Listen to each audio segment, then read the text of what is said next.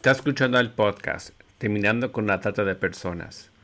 Este es el episodio número 47, Importancia del trabajo colaborativo entre Argentina, Paraguay y Brasil.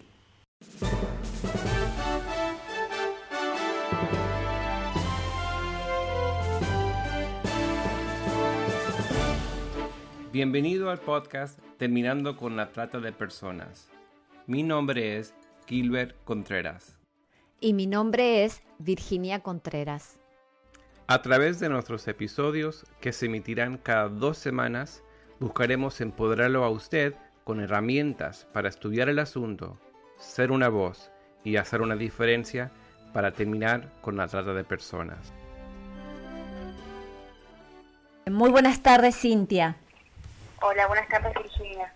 Un placer tenerte con nosotros una vez más para nuestro podcast Terminando con la Trata. Bueno, muchas gracias. Yo quiero decirles que también para mí es un honor, estar acá participando y espero que, bueno, que pueda ser de ayuda. Cintia, nos habías comentado que habías asistido a un foro nacional sobre violencia que se efectuó en Foz de Iguazú. Sí, sí, así es. Bueno, fue a comienzos del mes de octubre, sí, justamente 2 y 3 de octubre en el que participó justamente personas de Paraguay, de Brasil y de Argentina, principalmente de la provincia de Misiones, o sea, de la provincia de Misiones y cuanto Argentina, ¿no? Y también en, Brasil, justamente de la zona de Foz hasta Curitiba, y de, de Paraguay, gente de Asunción y gente de Ciudad del Este. Ahí se abordó todo lo que tiene que ver con violencia, todas las problemáticas que entran en violencia, ya sea en cuanto a la infancia, en cuanto a violencia, en cuanto a violencia de género, en cuanto a suicidio adolescente, así como también, bueno, la, temática de trata de personas. Fueron jornadas generales y también a su vez fueron en simultáneo, ¿no? Se daban los de violencia adolescente, violencia este, contra la mujer, eh, suicidio adolescente, trata de personas, todas en simultáneo y en cada uno de los talleres que se hacían en simultáneo participaban integrantes de cada país. Entonces se hablaba sobre la problemática, cómo se está abordando en ese país. Bueno, fue muy interesante, muy, muy enriquecedor. Y bueno, la verdad que pudimos contactarnos con personas de ahí y armar nuevas redes de trabajo, justamente para ver qué hacemos con una víctima eh, de otra nacionalidad, o sea, brasilera o paraguaya, en el caso de que las haya, cómo contactarnos con nuevos personajes que, aparecen acá trabajando en la temática. Qué interesante, me imagino que debe haber sido este, de mucha eh, colaboración y cooperación. Sí, la verdad que sí, fue, fue muy enriquecedor. Las jornadas se dictaron en portugués, o sea, los PowerPoints eran en portugués, eh, también las disertaciones eran en portugués. Eh, tratábamos de que de amañarnos con el idioma porque demasiado no lo manejo, pero bueno, se pudo hacer comprensible toda la jornada y hubo mucha participación de las personas que, estaban ahí, ¿no? ¿Y qué fue lo más relevante? ¿Qué es lo, lo nuevo o qué es el común denominador que encontraste? El común denominador, mira, eh, la problemática en la zona es muy similar. Obviamente, bueno, en Argentina debo reconocer que tenemos una forma de abordar la problemática que es muy particular, ¿no es cierto? Por ahí eh, es necesario que tengamos en cuenta que como nación tenemos un abordaje abolicionista de la prostitución. y a partir de ahí funcionan todas las políticas nacionales y provinciales. ¿sí? ¿Por qué? Porque consideramos que justamente ya sea la prostitución o la trata de personas no son, digamos, consistentes con la dignidad humana. Claro. Y que tampoco aporta nada en lo que tiene que ver, es más, eh, lo que aporta es totalmente eh, violencia, ¿no? Y nada, ningún beneficio que tenga que ver con el bienestar de la persona, de la familia del entorno. Entonces, este, por ahí, teniendo en cuenta eso, vemos que el abordaje que hace en prevención y asistencia es en exterminar la prostitución directamente. ¿No es cierto? Por ahí vemos que eh, en otros lugares quizás funciona de una manera distinta, pero es importante ver que eh, las ganas y el interés en que de asistir a la víctima siempre es, de la misma forma, o sea, queriendo trabajar en cuanto a los sectores más vulnerables, bueno, las realidades obviamente siempre, las que atraviesan en frontera, eh, son, son muy parecidas. Claro. Obviamente que este delito no conoce de fronteras. Porque eh, me gustaría que me comentaras, es verdad que Argentina tiene una posición abolicionista, ¿cuál es la situación de Paraguay y Brasil al respecto? La verdad es que no, por ahí no la tengo demasiado clara, pero noto que por ahí hay, hay posturas que están muy en discusión que tienen que, que pareciera tienen que ver con esta cuestión de la reglamentación. Ajá. Entonces, en ese punto, obviamente que, que se difiere, ¿no? Porque hay una postura en la que se iría justamente en reglamentar el ejercicio de la prostitución, justamente para evitar que eh, también haga una vulneración de los derechos. Cuestiones que por ahí nosotros desde la postura que, que, que adherimos a nivel nacional es justamente es exterminarla. Claro. Entonces, bueno, a partir de ahí comienzan las diferencias. Ahora bien, más allá de eso, se cree, de todos modos, que el, modo de abordaje en cuanto a la víctima es el mismo. O sea, hay por ahí nuestras leyes son de una manera, tenemos la sanción de la ley en, que a partir del 2008 y después la modificatoria en el 2012 que, que aclara bien que no se toma en cuenta el consentimiento de la víctima. ¿sí? En cambio, por ahí en Paraguay funciona de una manera distinta y en Brasil funciona de una manera distinta. Por ahí sería, más, sería mucho más adecuado poder eh, conversar directamente con las personas que están eh, manejando lo que tiene que ver con leyes ahí. Claro. ¿Cuál es la situación actual de la trata de personas en la provincia de Misiones al día de hoy? Actualmente, a la, a la fecha, tenemos 238 víctimas de trata de personas. ¿sí? Y eh, se pudo rescatar víctimas desde otras provincias. Trabajamos articuladamente con, provincias como San Luis, San Juan, Córdoba, Tierra del Fuego, eh, quería decir también este Santa Cruz. Y de ahí, de esa zona se rescataron víctimas por explotación sexual y, se pudo trabajar, digamos, articuladamente mediante el Programa Nacional de Rescate y Acompañamiento a Víctimas de Trata. O sea que el número que me das es de explotación sexual. Sí, de explotación sexual de explotación laboral tenemos alrededor de 279 víctimas de trata. En este que son en misiones. En misiones. sí, pero lo que nuestra área puntualmente se encarga de la asistencia directa a personas damnificadas por el delito de trata por explotación sexual, claro. como lo había comentado anteriormente. Por ahí de explotación laboral tenemos también otros órganos que se encargan de la asistencia, que son eh, el Ministerio de Trabajo, el Ministerio de Desarrollo Social de la provincia de Misiones. Entonces, ellos se encargan porque son familias completas las que son explotadas. Claro. ¿Y en qué rubros? Bueno, acá lo que muy común es en, el rubro de, lo que tiene que ver con la plantación, eh, plantación de arándanos, de hierba. No hemos tenido víctimas en la zona que sean de, digamos, de de talleres clandestinos, de textiles, ¿no? Sí. Pero sí tenemos casos puntuales de lo que tiene que ver con plantación. Es una zona de plantación, así que se buscan muchas familias de, determinados lugares y se los explota laboralmente en otro lado. Lo que tenemos en Misiones es que en este último tiempo, en los últimos años, nos hemos transformado en un lugar de ofrecimiento y captación, con lo cual ya sean familias enteras que son llevadas de forma engañosa en cuanto a las condiciones de trabajo a un lugar para ejercer un determinado trabajo, este, son de acá y son llevadas a Entre Ríos, a, eh, Buenos Aires, a diferentes lugares. Y lo mismo pasa con, eh, con la explotación sexual.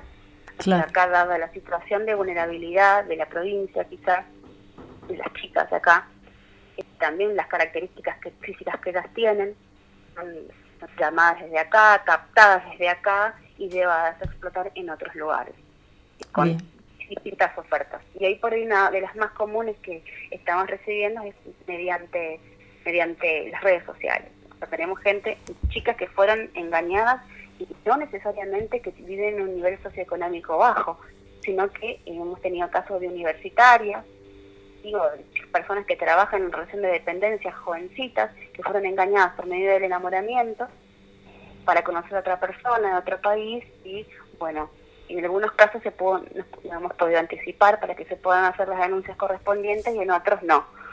Esto, hemos visto las víctimas después. Claro. Así que bueno, eh, vemos que es un modo muy común y esto queda en evidencia que las situaciones de, las situaciones de vulnerabilidad económica no son un factor predominante, sino que basta con cualquier situación de vulnerabilidad, o sea, falta de afecto, cualquiera que se nos ocurra, es suficiente como para que una persona pueda caer en una red de trata. ¿Cómo se hace la inserción social de las personas damnificadas por el delito de la trata? Bueno, nosotros, como te decía, trabajamos de forma transversal. Tenemos muchísimos eh, organismos con los que se trabaja articuladamente por medio de un decreto, que había firmado ya el, decreto 840 barra 10, justamente habla de todos los organismos de la provincia de Misiones que van a estar colaborando en la asistencia. Entonces, si encontramos a una persona, primeramente, que está, por ejemplo, es NN, que no tiene documentación, que fue eh, explotada sexualmente y salió de una familia en que ni siquiera estaban registrados, teníamos ahí la articulación, primero, lo primero el derecho a la identidad, este, es necesario que se le haga el juicio de documento para que puedan ser inscritos en el registro de las personas.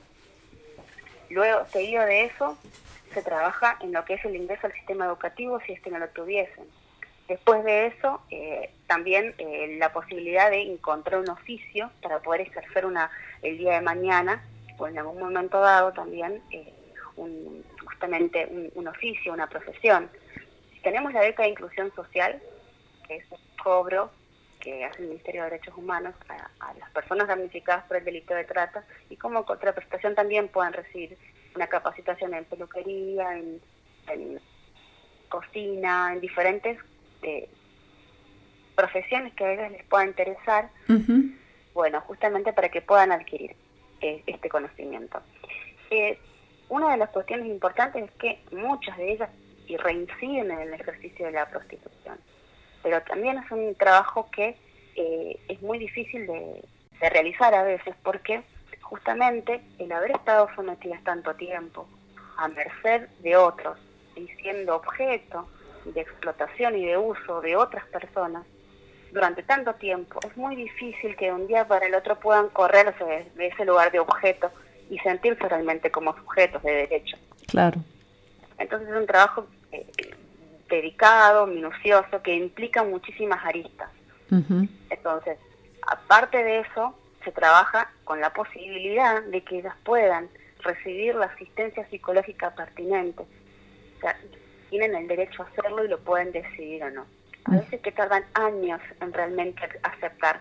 Tenemos un caso reciente en el que, se, que después de 10 años y una vez de que, se haya, que haya finalizado el juicio y que se haya efectuado la sentencia, ahí recién esta persona dijo, ahora sí creo que es el tiempo de hacer terapia. Qué tremendo. Y, y, fue un proceso larguísimo. Inicialmente yo no estoy loca, yo no necesito eso, yo quiero justicia. Y llegó un punto en el que eh, de, de, declive en el que se dijo, bueno, hasta acá llegué, ahora sí necesito contención, ahora sí necesito terapia. Es un tiempo, ¿no? Es un tiempo en el que ellas puedan encontrar que se les brinda esa posibilidad y que para cuando ellas quieren y lo desean lo puedan tener. Aparte de eso también, el hecho está en que cómo van a estudiar, que a su vez tienen que trabajar y tienen hijos que mantener, y muchas, muchas de ellas, ¿no? Vienen de matrimonios que son disueltos, eh, madres solteras, entonces, una de las cuestiones que encontramos importantes es el ingreso. A, hay, un, hay un programa social nacional que anteriormente se llamaba Ellas Hacen o Argentina Trabaja y hoy por hoy se lo llama Hacemos Futuro. Es un programa en que las, estas jóvenes pueden acceder al sistema educativo terminando la primaria y la secundaria, incluso una carrera terciaria. Y además de eso, pueden eh, acceder simultáneamente a capacitaciones que les enseñan a armar proyectos, sobre también este, herramientas de autocuidado, eh, prevención de la violencia y con un montón de problemáticas sociales para que también se involucren. Y pueden cobrar un monto determinado, cosa que puedan estudiar y que también lo, que puedan tener, un, digamos, un rédito económico y poder solventar los gastos de la casa. Y es compatible totalmente con la asignación familiar. Qué bueno. me parece tenemos casos de chicas que, se, que pudieron acceder, que lo quisieron hacer y que de esa forma van logrando tener una autonomía, porque ahí está el trabajo. ahí se ve el trabajo, cuando realmente pueden independizarse y pueden decir, bueno, ahora ya no necesito del Estado para poder seguir. Claro. Bueno, estamos en camino a, eso porque justamente es lo que buscamos, es lo que queremos, que ya no dependan del Estado, sino que puedan hacerlo independientemente. Pero qué importante lo que comentás de estas redes de trabajo a nivel provincial y nacional y cómo se articulan los diferentes organismos. Sí, sí, eh, es muy importante. En primera medida, o sea, trabajamos a nivel nacional, como digo, somos punto focal en la provincia de Misiones, desde el Ministerio de Derechos Humanos, y trabaja, tenemos contacto directo con cada punto focal de, la, de todo el país. Entonces, por ejemplo, teníamos un caso reciente, una, una persona que fue rescatada de San Luis, y bueno, el punto focal se, se contactó con nosotros y ahí se, se pudo hacer la asistencia directa y, bueno, y ahí ya pudimos hacer la reinserción este, social, este, pudimos trabajar en la, en la restitución a, la familia y seguimos trabajando.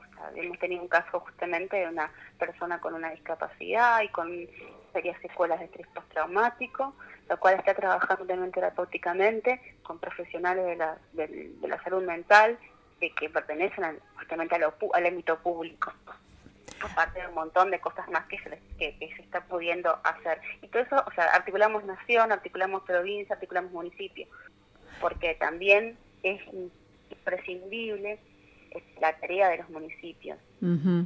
Tenemos un caso reciente, una persona que fue rescatada del sur, que aparte de ser explotada sexualmente, era utilizada como mulita. ¿Para drogas? Con una, sí, con una patología importante, digamos, a nivel salud mental, ¿no? Este, que era se aprovechó de su, situación de vulnerabilidad. Esta persona del interior, una zona muy alejada, de posadas, muy alejada de la, un lugar bastante lejano, ¿no? Que, que, está casi de frontera con Brasil.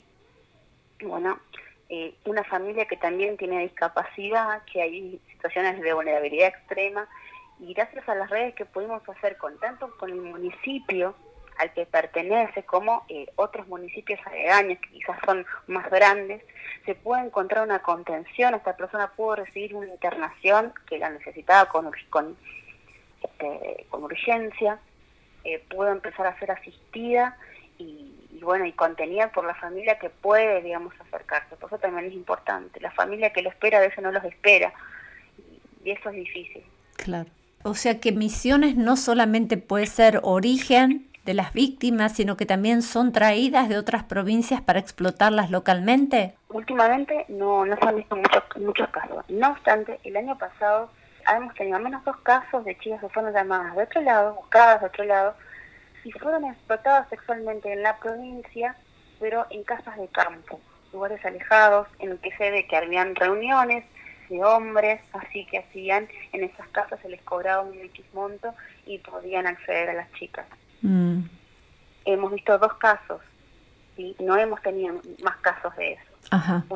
o sea, en estos, desde más o menos 2013, hemos visto que eh, Misiones dejó de ser un poco, un poco, ya claro, un lugar de explotación y se convirtió más en un lugar de ofrecimiento y captación, mm. más que nada. De todos modos, o sea, siempre hay estos casos aislados que seguramente deben haber más y en la medida que se vaya denunciando y que haya un compromiso social también, este, se va a poder ir, viendo.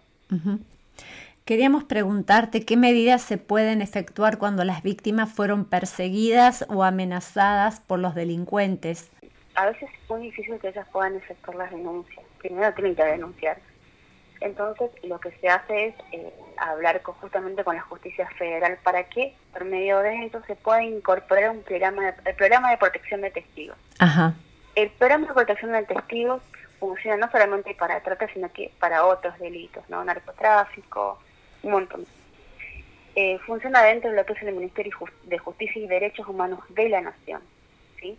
Entonces, una vez que este, el, justicia, el juzgado federal interviniente, em, le, da conocimiento al programa, ellos tienen opciones para incorporarla a ese programa de, protección.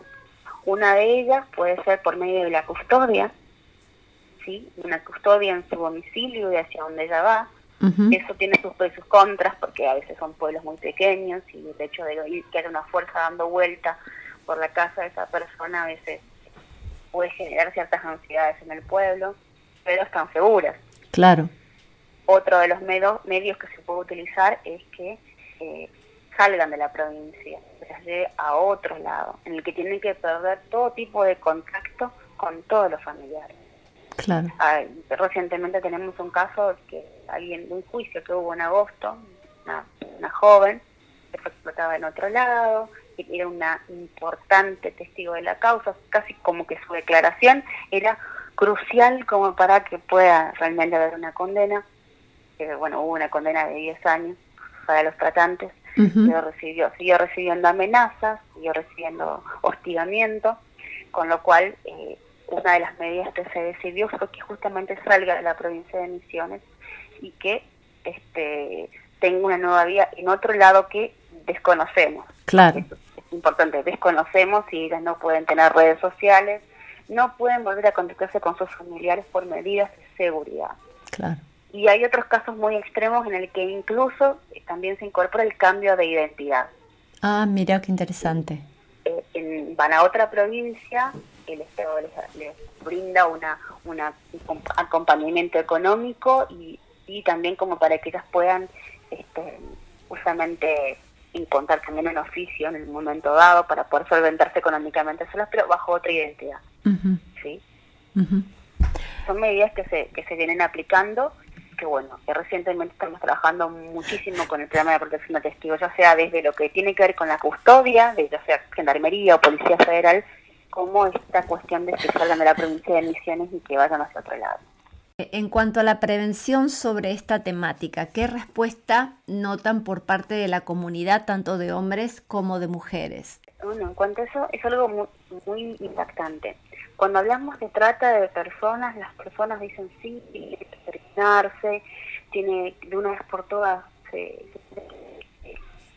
que, que finalizar con, esa, con ese delito, que las personas son usadas, son esclavizadas desde la teoría vemos que hay muchas personas que tienen cierta opinión.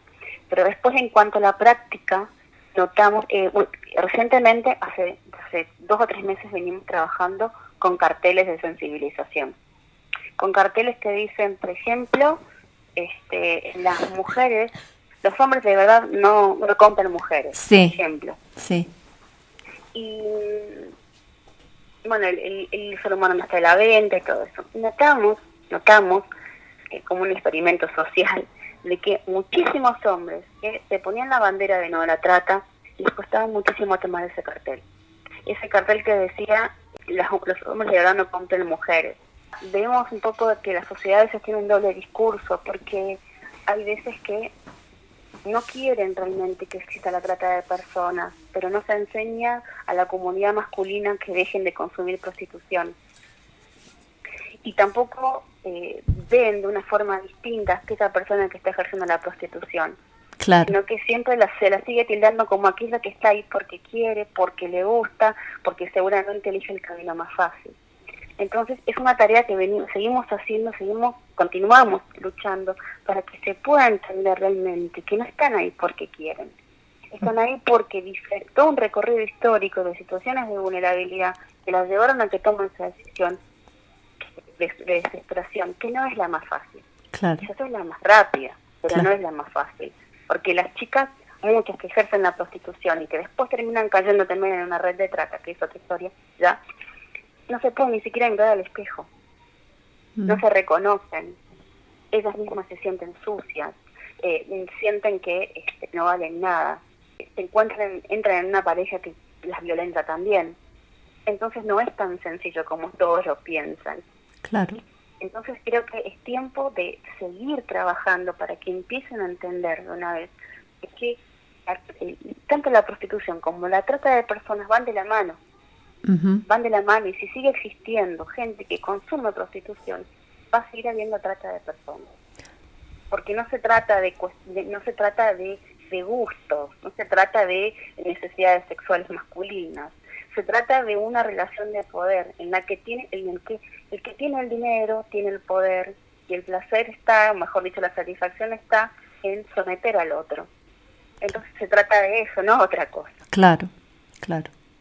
Bueno, eh, Cintia, eh, quisiéramos tenerte en otra oportunidad porque es una fuente, una fuente de sabiduría y además por todo tu trabajo que tanto respetamos. Fue muy bien recibida tu participación en nuestra última conferencia de asegurar justicia. Recuerdo que fue una de las que más aplaudieron. Eh, así que un placer tenerte, pero quisiera en, el cierre, si quisieras decir algo más respecto a, este fórum que se realizó en Foz de Iguazú eh, recientemente. La verdad es que, a nivel nación creo que estamos avanzando muchísimo como en lo que tiene que ver con la prevención y con la asistencia a víctimas de trata. Yo creo que, que estamos trabajando cada vez mejor y eso se ve muchísimo. Eh, me gustó mucho esto de poder armar una red de trabajo con personas de Brasil y con personas de Paraguay. Muy para importante. Que podamos tener el conocimiento sobre las víctimas argentinas que pueden estar en sus países y trabajar mancomunadamente, así como también víctimas de acá.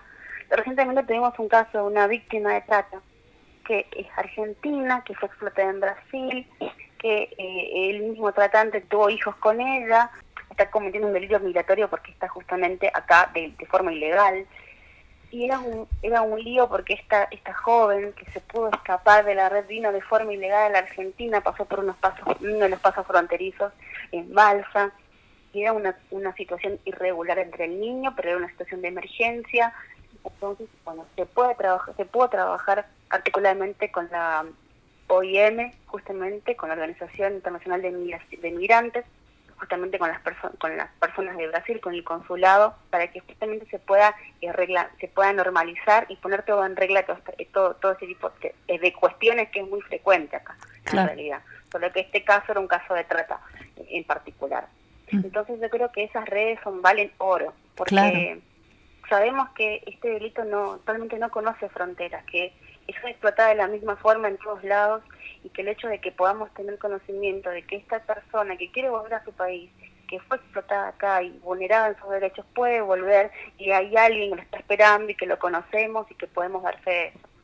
Es algo, eso me parece que eh, es una de las cosas que más destaco de, de, esta, de este fórum que pudimos se pudieron efectuar. Sí, importantísimo. Todo el trabajo de colaboración y de cooperación internacional es vital porque es un delito precisamente internacional. Bueno, Cintia, muchísimas gracias por esta tarde, por eh, tenerte con nosotros y seguimos pendientes de todo lo que podemos aprender a través tuyo. Muchísimas gracias, Virginia. Espero que les sea de utilidad. Yo también sigo aprendiendo, eh, sigo, seguimos aprendiendo, seguimos leyendo, seguimos aprendiendo muchísimo también en este foro sobre cómo, cómo funcionan a nivel social y a nivel este, económico, en, en, que se benefician estas redes de trata y bueno, pero sería bueno hablar la próxima vez de eso y también poder tener contacto con estas personas que, que participaron en el foro, que saben muchísimo sobre la temática, investigar muchísimo también y creo que va a ser muy enriquecedor. Perfecto, muchísimas gracias. Besito. Ha sido un privilegio tener con nosotros a Cintia Pérez, jefa del Departamento de Trata y Tráfico de Personas, dependiente de la Subsecretaría de Igualdad de Oportunidades, Ministerio de Derechos Humanos de la provincia de Misiones, Argentina. Para más recursos, no deje de visitar nuestra página www.terminandoconlatrata.org. Repito, www.terminandoconlatrata.org.